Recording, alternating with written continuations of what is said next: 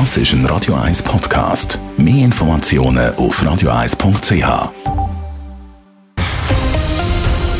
Radio 1 Thema.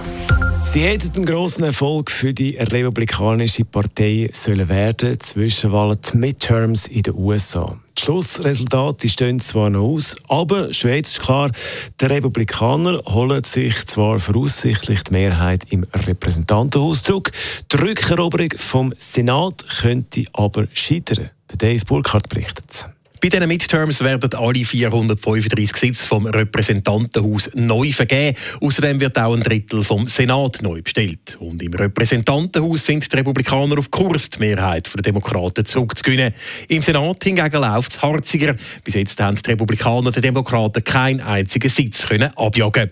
Auch darum sagen die Midterms für die Republikaner eine grosse Enttäuschung, sagt der USA-Kenner und Ringier-Journalist Peter Hostli. Es ist ganz klar, dass die Republikaner sich eine größere Mehrheit im Repräsentantenhaus erhofft haben. Und sie haben natürlich riesig gehofft auf eine Mehrheit im Senat. Ob sie das schaffen, wird vermutlich erst im Dezember ähm, klar, wenn in Georgia vermutlich nochmal abgestimmt wird.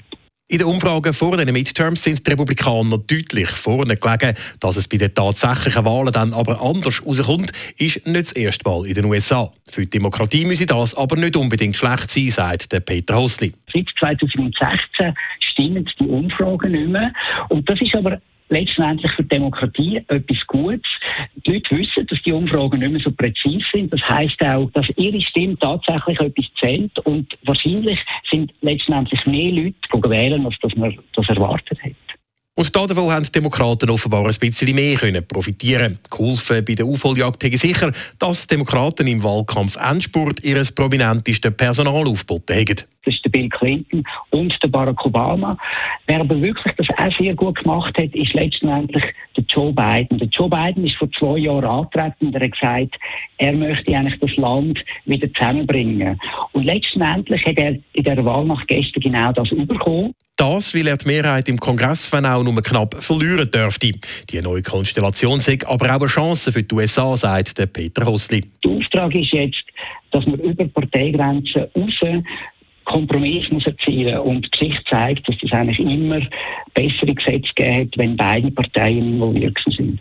Ist eingemeißelt sind die Resultate von diesen Midterms noch nicht. In vier Staaten werden die Stimmen der Senatswahlen immer noch auszählt.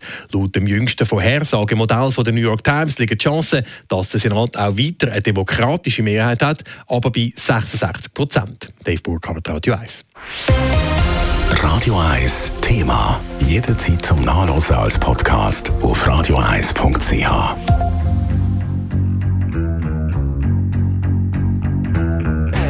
Radio 1 ist Ihre Newsender. Wenn Sie wichtige Informationen oder Hinweise haben, rufen Sie uns an auf 044 208 1111 oder schreiben Sie uns auf redaktion.radio1.ch.